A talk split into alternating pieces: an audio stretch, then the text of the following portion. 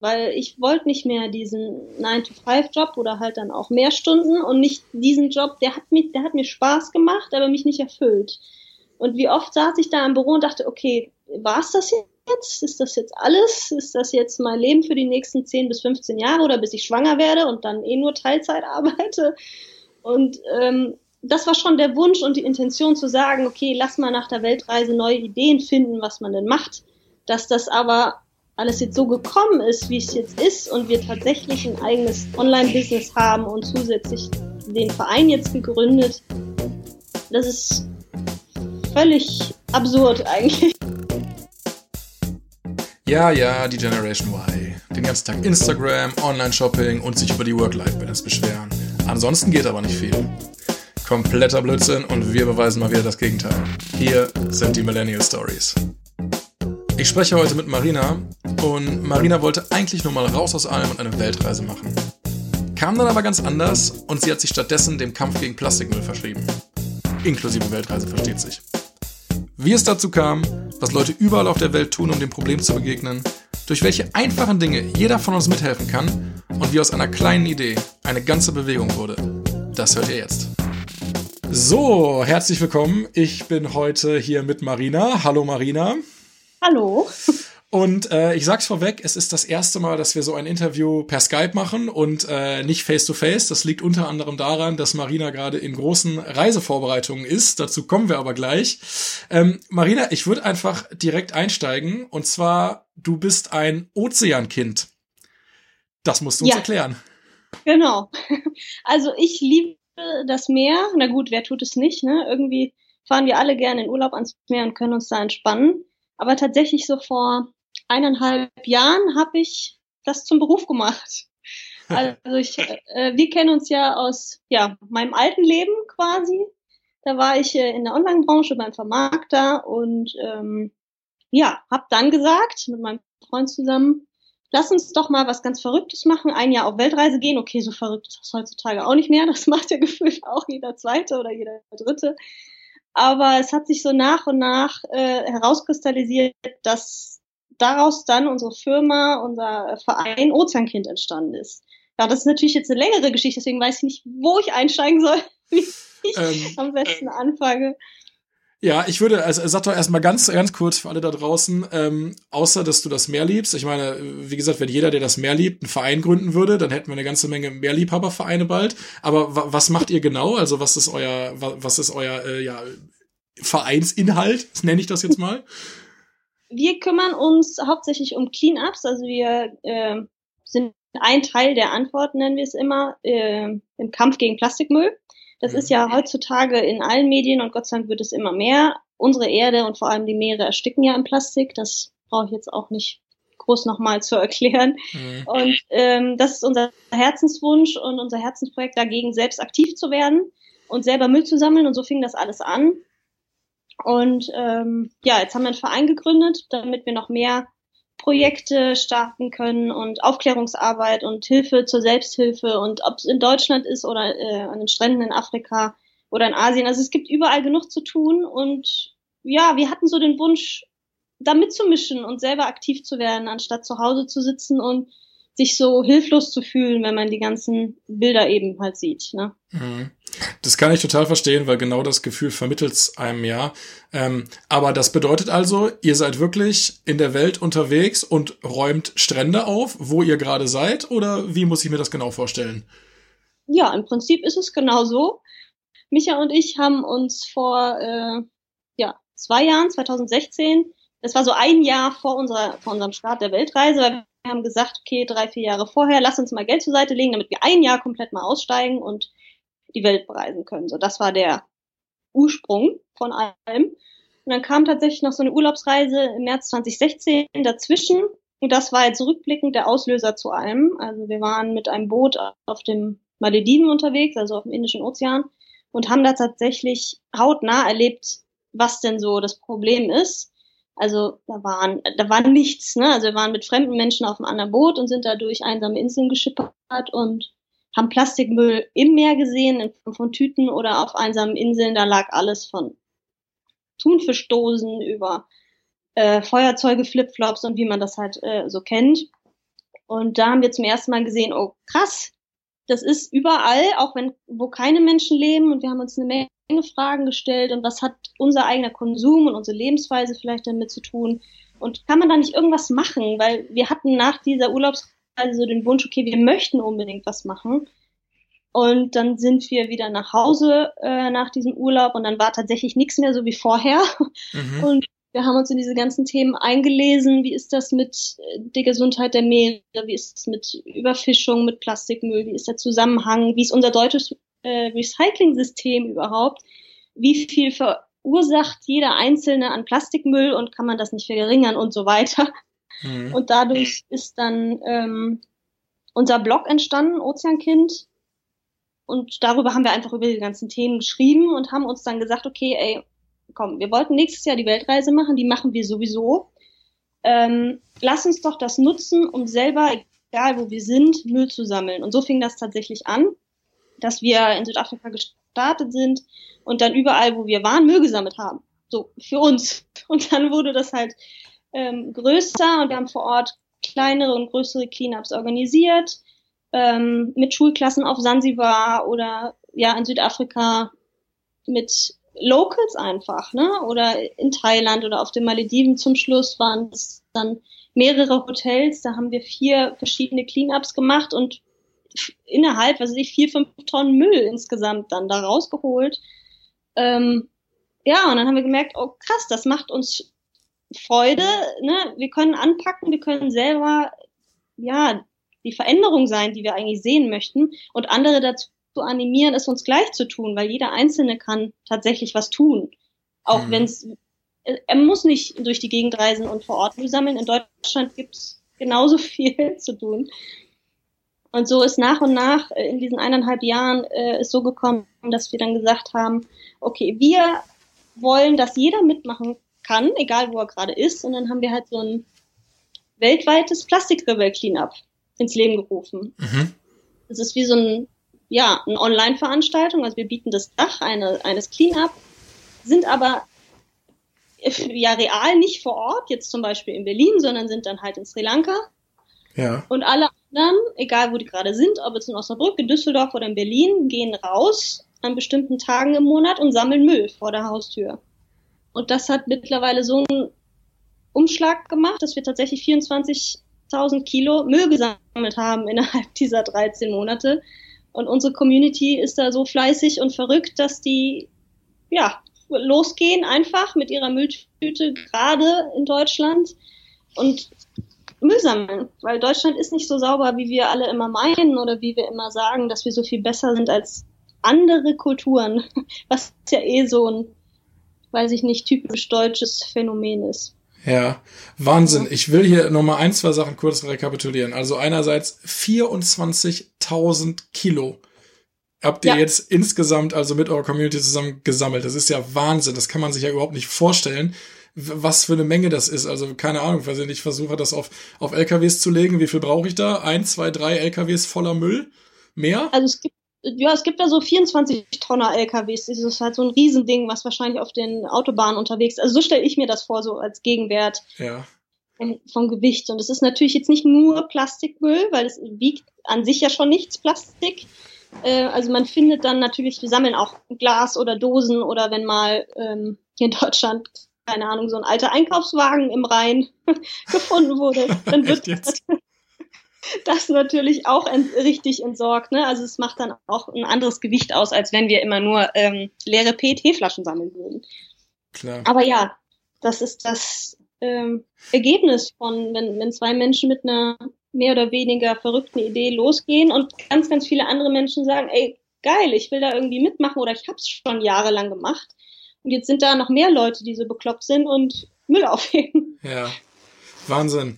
Ähm, mich würde mal zwei Sachen interessieren. Das eine ist wirklich so dann vor Ort, wenn ihr dann zum Beispiel, wie du sagst, auf den Malediven seid und da auf irgendwie auf Hoteliers zugeht oder so und sagt, pass mal auf, wir sind hier zwei, wir sammeln Müll, wollt ihr mitmachen? Also wie läuft sowas und wie begegnen die euch?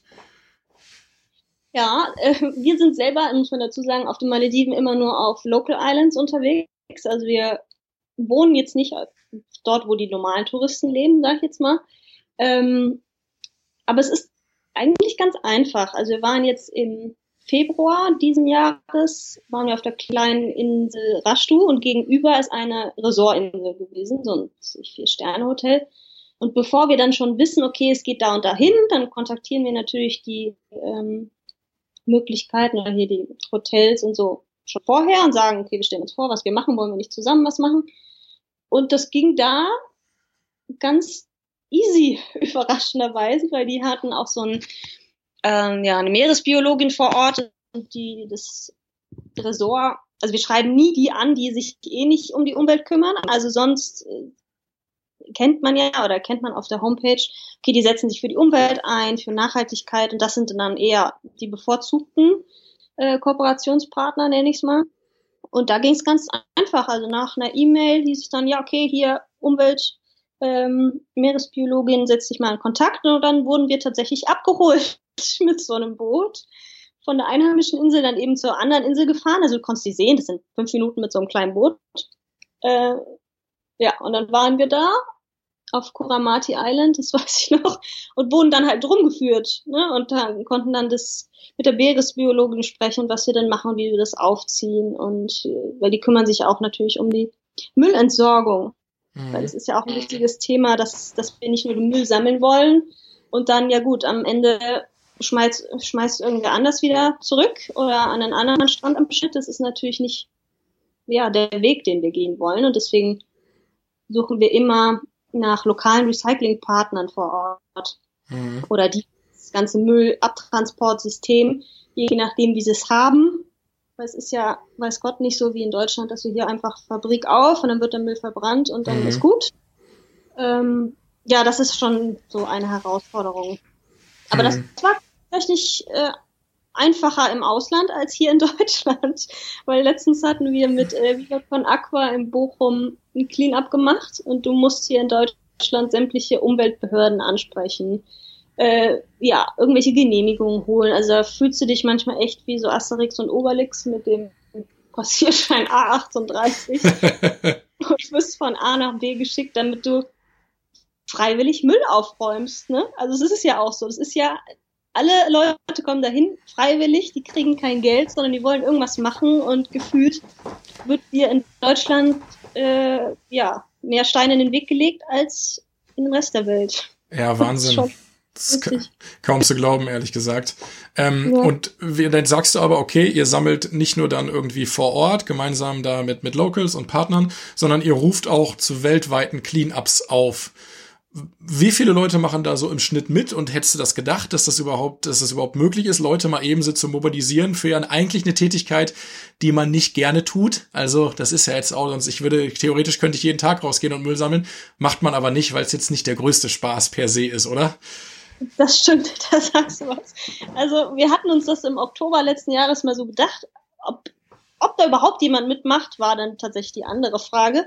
Und wir sind jedes Mal aufs Neue positiv überrascht, wie viele mitmachen. Also klar, bei Facebook-Veranstaltungen sagen viele mal zu und machen dann trotzdem nicht mit, ne? egal ob es ein Konzert oder eine andere Veranstaltung ist. Und Müll sammeln, wie du schon sagst, ist jetzt nicht so sexy, dass man ein Wochenende oder seine geliebte Freizeit dafür opfert. Und ähm, ja, es machen so zwischen, also wir wissen es natürlich nie komplett, Mhm. Weil wir nur das mitbekommen, was an uns auch gemeldet wird. Also der Sinn ist, die Leute gehen los und über Social Media ähm, teilen sie dann ihre Werke mit uns in der Story oder sonst was und taggen uns mit dem Gewicht. Und nur so wissen wir, wer gesammelt hat und wie viel gesammelt wurde. Also im Durchschnitt sind es an so einem Wochenende, sagen wir mal, von denen, die wir wissen, so um die 50 Leute oder so. Mhm glaube ich. Ja, also wenn es nach Zusagen geht, dann sind immer 100 Zusagen, dann noch 200 interessiert, aber wer dann tatsächlich mitmacht, ist ja dann immer ein Bruchteil davon. Mhm. Äh, es ist so toll zu sehen und verrückt gleichzeitig, dass ja, dass Menschen Müll sammeln, weil du jetzt sagst, okay, hier ist ein Wochenende einmal im Monat. Wir machen das alle zusammen. Du bist zwar vielleicht alleine da vor Ort, aber du bist in Gedanken nicht alleine und virtuell nicht alleine, sondern da gibt's viele Verrückte, die das gleich das Gleiche machen ne? und die Welt ein kleines bisschen besser machen vielleicht. Mhm. Und das ist vielleicht auch der, ja, der USP und äh, der, das Zusammenhaltsgefühl und so. Definitiv. Ich finde das einen total schönen Gedanken, weil das ist ja auch irgendwie so ein, so, so ein bisschen steckt das im Ursprung dieses Podcasts mit drin. Ich finde das halt so schön, dass man heutzutage ähm, eben mit so vielen Leuten in einer Idee verbunden sein kann und wir eben auch Möglichkeiten hatten, die, die es eben vor wenigen Jahren noch nicht gab, uns eben digital zu vernetzen etc. etc. Um dann eben sowas mal eben aus dem Boden zu stampfen, so ein Movement. Das muss man ja muss man auch mal ehrlich sagen. Ihr habt das nicht jahrelang geplant und vorbereitet und ihr habt auch irgendwie gar keine Erfahrung in dem Bereich und trotzdem macht ihr es jetzt und es es funktioniert ja. Das ist ja einfach super beeindruckend. Ja, das stimmt. Das ist meistens total, also wirklich total verrückt. Und ich glaube, so richtig realisiert haben wir beiden das noch nicht, weil es, es geht von eins aufs andere. Dann, wir haben ja auch nicht gesagt, okay, am Anfang, als wir die Weltreise gestartet haben, klar war das der Wunsch, lass uns mal ein ortsunabhängiges Business aufbauen, weil ich wollte nicht mehr diesen 9-to-5-Job oder halt dann auch mehr Stunden und nicht diesen Job, der hat, mich, der hat mir Spaß gemacht, aber mich nicht erfüllt. Und wie oft saß ich da im Büro und dachte, okay, war es das jetzt? Ist das jetzt alles? Ist das jetzt mein Leben für die nächsten 10 bis 15 Jahre oder bis ich schwanger werde und dann eh nur Teilzeit arbeite? Und ähm, das war schon der Wunsch und die Intention zu sagen, okay, lass mal nach der Weltreise neue Ideen finden, was man denn macht. Dass das aber alles jetzt so gekommen ist, wie es jetzt ist und wir tatsächlich ein eigenes Online-Business haben und zusätzlich den Verein jetzt gegründet, das ist völlig absurd eigentlich. Ja. noch mal zwei Jahre ähm, zurückgehe und sage, ja krass, wie wird wohl dein Leben aussehen in zwei Jahren? Also ich habe es mir immer gewünscht, dass ich mir selber aussuchen kann, von wo ich arbeite und dass ich mir meinen Tag vor allem total selbstständig und flexibel einteilen kann und was ich wie mache und mit wem ich wie viel Zeit verbringe. Und dass das jetzt tatsächlich möglich ist und ich dabei was machen kann, was mich erfüllt, also ja, besser geht's eigentlich nicht. Absolut. Absolut, klingt, klingt äh, total schön. Das bringt mich aber in der Tat zu, zu meiner nächsten Frage. Du hast es gerade schon mal angerissen. Also du hast am Anfang mal gesagt, ihr hattet so ein Jahr, für ein Jahr Geld gespart, um ein Jahr äh, autark um die Welt reisen zu können. So, jetzt sagst du aber, wir sind mittlerweile schon zwei Jahre mit der ganzen Sache unterwegs und du sprichst auch davon, dass ihr ein Business am Laufen habt.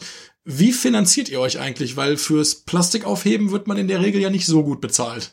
Nee, man wird dafür gar nicht bezahlt. Aber ja, ähm, also wir haben vier, fünf Jahre lang tatsächlich gespart und äh, so ja kleinen sechsstelligen Betrag bekommen, zusammenbekommen und davon ist noch ein bisschen was über, nicht mehr viel. Ähm, wir finanzieren uns tatsächlich äh, durch unseren Online-Shop. Also wir haben einen Blog und einen Online-Shop aufgebaut und wir vertreiben Alternativen zu Einwegplastik. Also wir sind, Ozeankind steht nicht für Size, äh, Size Zero, ja das auch nicht, für, für Zero Waste, äh, sondern wir verteufeln auch nicht Plastik an sich, sondern es geht um das Einwegplastik und die Mengen und der schierlose Konsum von diesen ganzen Einwegplastik und Plastikverpackungen und so. Und deswegen haben wir gesagt, okay, wir möchten in unserem Online-Shop Alternativen zu Einwegplastikprodukten anbieten. So viel, was wir halt auch an unseren Stränden finden. Sei es, ne, wir haben Beutel, wir haben äh, Alternativen zu Plastikstrohhalmen oder so wieder auffüllbare Silikonflaschen, ne, die du auf Reisen mitnehmen kannst. Und solche Produkte wollen wir halt äh, mehr in den Vordergrund bringen. Natürlich kannst du die überall woanders auch kaufen. Das ist jetzt auch nicht äh, Rocket Science, aber wir haben gesagt, okay, wir möchten unseren Kunden ähm, oder Lesern wenn, wenn sie sich auf unserem Blog informieren über gewisse Themen, wie sie den Plastik vermeiden können und wie das Problem in X und Y ist, dann auch Alternativen bieten zu Einwegprodukten. Und das ist jetzt so ein, ja, seit Oktober letzten Jahres haben wir den Online-Shop.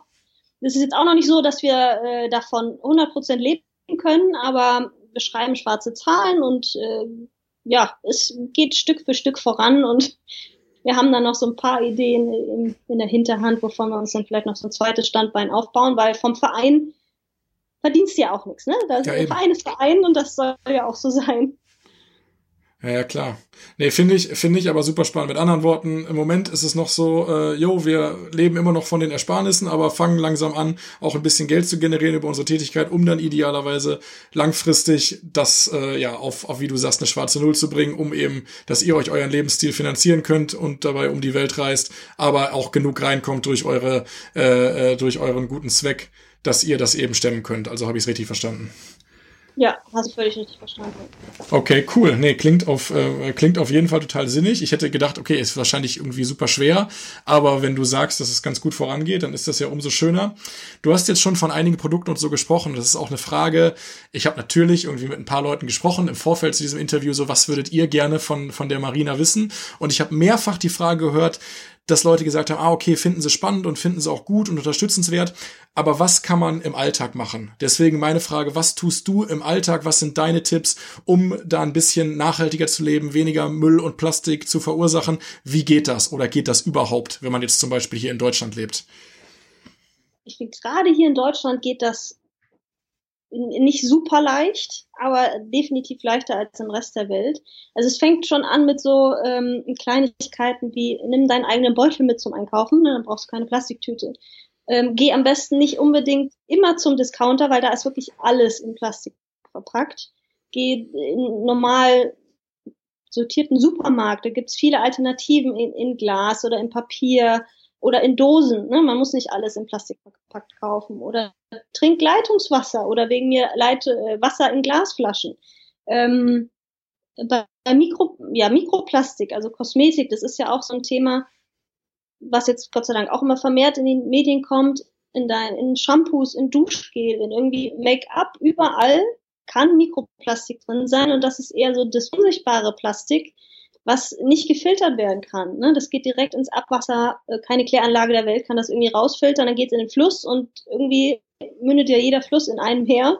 Und so ist das auch wieder in dem Kreislauf. Also das sind so Sachen, so kleine Sachen, die jeder machen kann.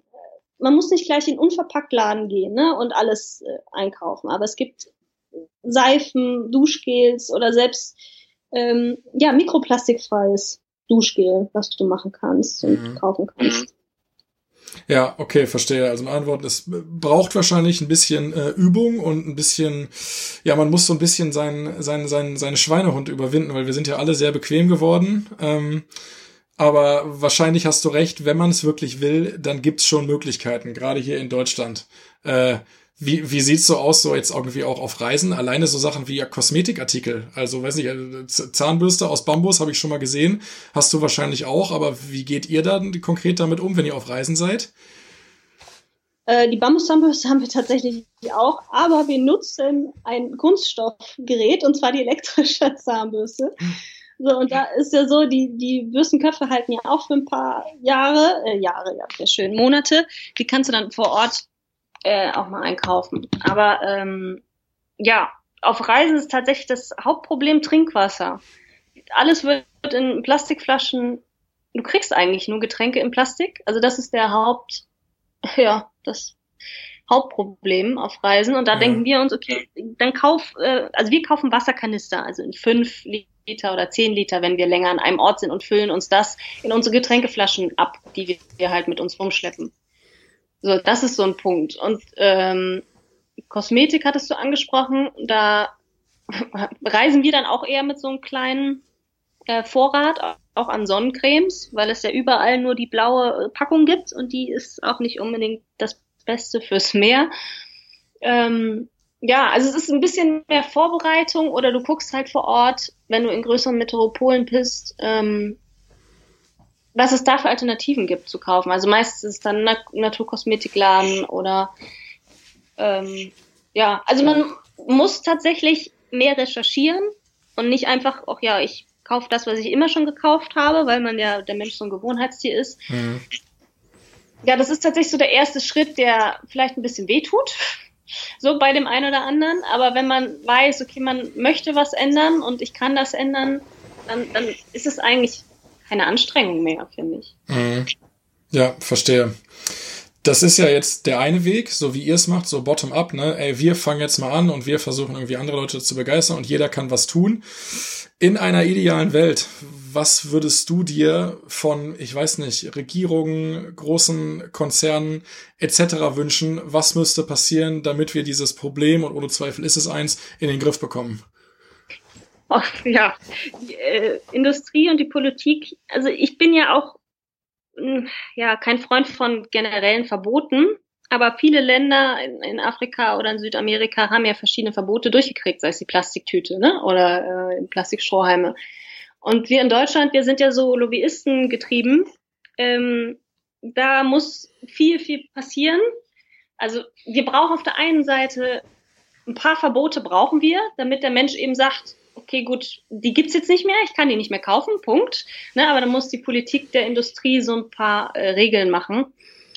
Und äh, also das ist das eine, also wir brauchen mehr Verbote. In der idealen Welt würde ich mir auch so viel ähm, ja, Weitsicht von, von dem einzelnen Verbraucher wünschen, dass man ja Alternativen suchen kann oder auch suchen muss.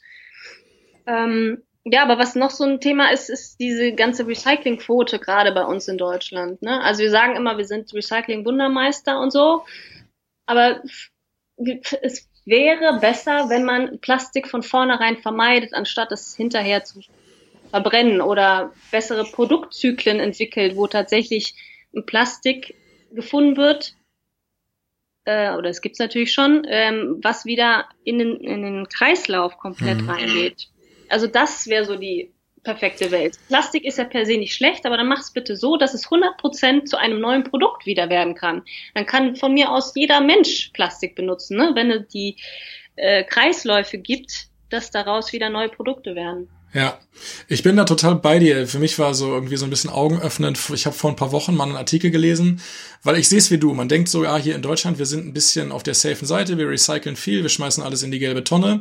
Und das mache ich natürlich auch. Dann habe ich aber jetzt wirklich erfahren müssen, dass dennoch von allem, was irgendwie in der gelben Tonne landet, nur ein Bruchteil wirklich recycelt werden kann. Und das fängt schon an bei Joghurtbechern, dass da verschiedene Sorten von Plastik ver ver genau. verarbeitet werden, nämlich irgendwie hartes, wo der Deckel oben drauf kommt und dass der Becher unten steht und weiches in der Mitte. Und das lässt sich dann später im Recyclingprozess einfach nicht trennen und de facto muss auch das dann wieder verbrannt werden, wo man erstmal so denkt, Moment mal, das ist ja völlig wieder des Gedankens des Recycelns und das ist ja auch so ein bisschen, ähm, da wird man ja schon so ein bisschen in die Irre geführt, weil man denkt halt, alles klar, alles, was in der gelben Tonne landet, wird recycelt, aber de facto ist es ja nicht so.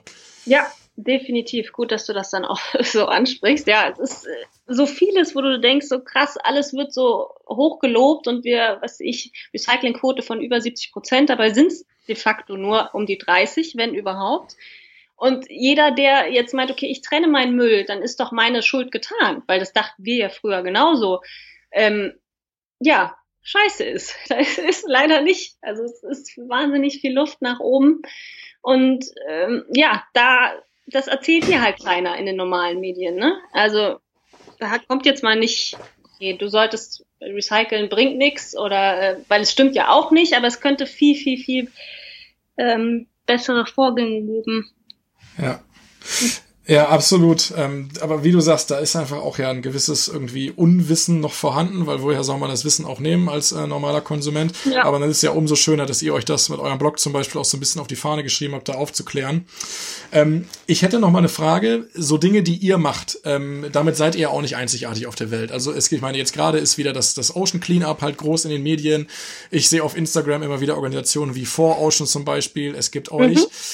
Würde es nicht irgendwie Sinn machen, so ein bisschen äh, Joint Forces, alle Kräfte mal zu bündeln und zu sagen, ey, wir arbeiten jetzt alle mal zusammen und, und versuchen das aufs nächste Level zu heben? Also habt ihr darüber schon mal nachgedacht oder was hat euch gerade bewogen zu sagen, wir machen aber unser eigenes Ding? Um, ähm, unser eigenes Ding. Ja, also du hast vollkommen recht. Das ist jetzt nicht unbedingt einzigartig und es gibt viele tolle Menschen, die Ähnliches machen oder sogar das Gleiche machen.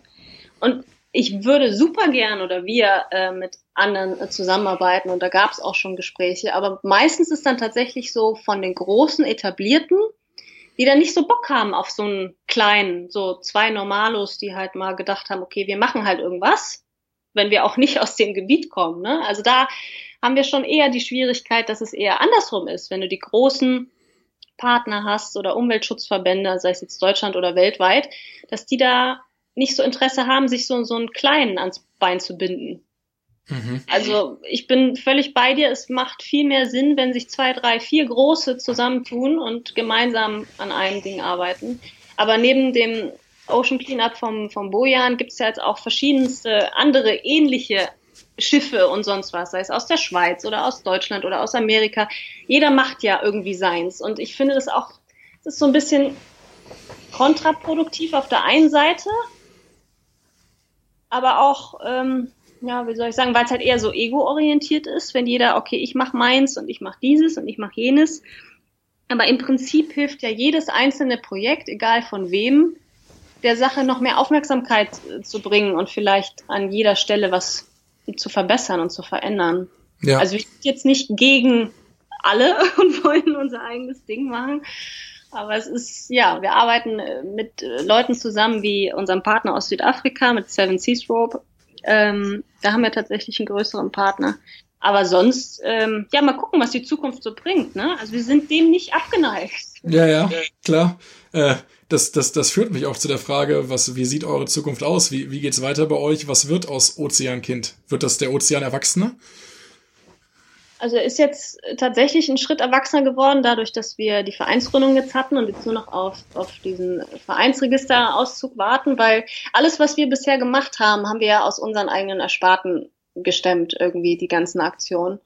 Und es ist natürlich auf der einen Seite so, dass äh, das Ersparte ja irgendwann auch mal zu Ende ist. Und das ist natürlich auch nicht der, der, das vordergründige Thema. Also wir wollen ja viel mehr und viel größere Konzepte irgendwie stemmen.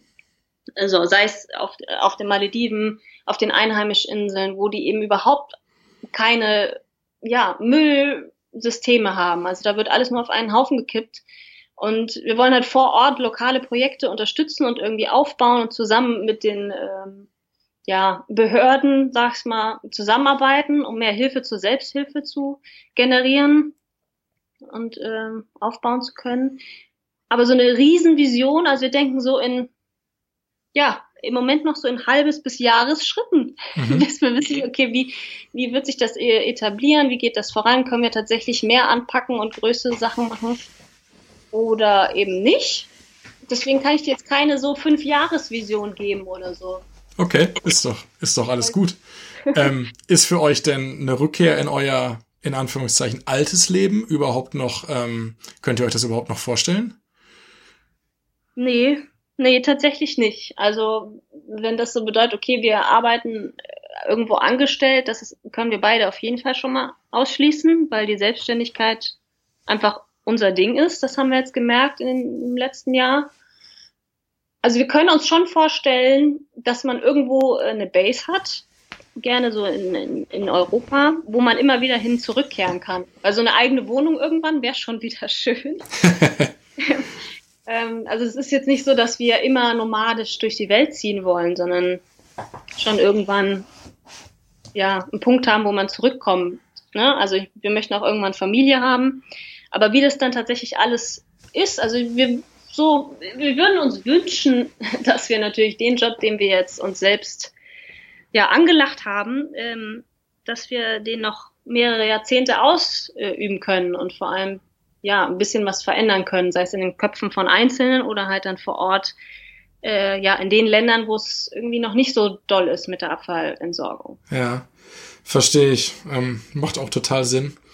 Du Marina, ich habe noch ähm, zwei Fragen zum Abschluss. Ähm, die erste ist ein, ist ein bisschen privater Natur, aber einfach, weil es mich auch brennend interessiert. Du sagst ja, du bist mit deinem ähm, Freund, dem Micha, zusammen unterwegs und ihr macht das alles zu zweit. Nervt ihr euch auch manchmal, wenn ihr nur zu zweit unterwegs seid auf der ganzen Welt? Also, wie, wie läuft das? Mal Hand aufs Herz. Natürlich nerven wir uns mal. Das kommt dann auch schon vor. Aber wir haben mittlerweile jeder so, ein, so eine eigene äh, Routine uns ange, ja, angelacht. Also morgens, dass wir jeder mal so zwei, drei Stunden, bevor wir anfangen zu arbeiten, die Zeit für sich tatsächlich haben.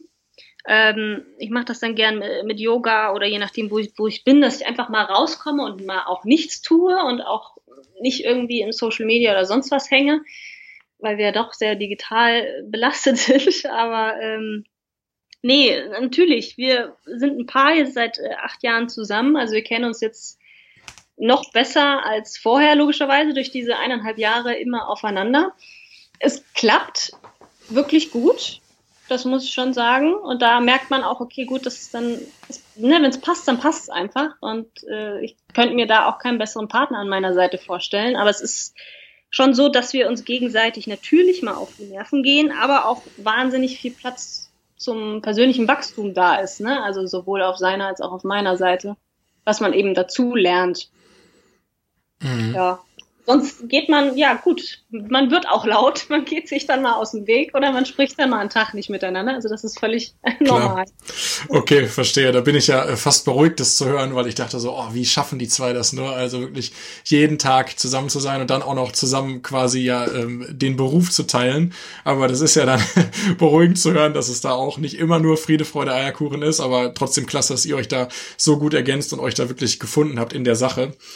Und die letzte Frage, und die stelle ich tatsächlich jedem meiner Gäste, ähm, was bleibt mal von dir oder von euch? Was ist so das, was ihr hinterlassen wollt, wenn du darüber nachdenken müsstest? Hm. Was bleibt von uns? Also zumindest, dass äh, unsere Kinder vielleicht mal sagen, Mama und Papa haben es versucht, was zu ändern, weil man weiß ja nicht, ob das, was wir äh, tun, tatsächlich das Plastikproblem in den Griff bekommt, mit Hilfe von allen anderen, die dagegen irgendwie was tun.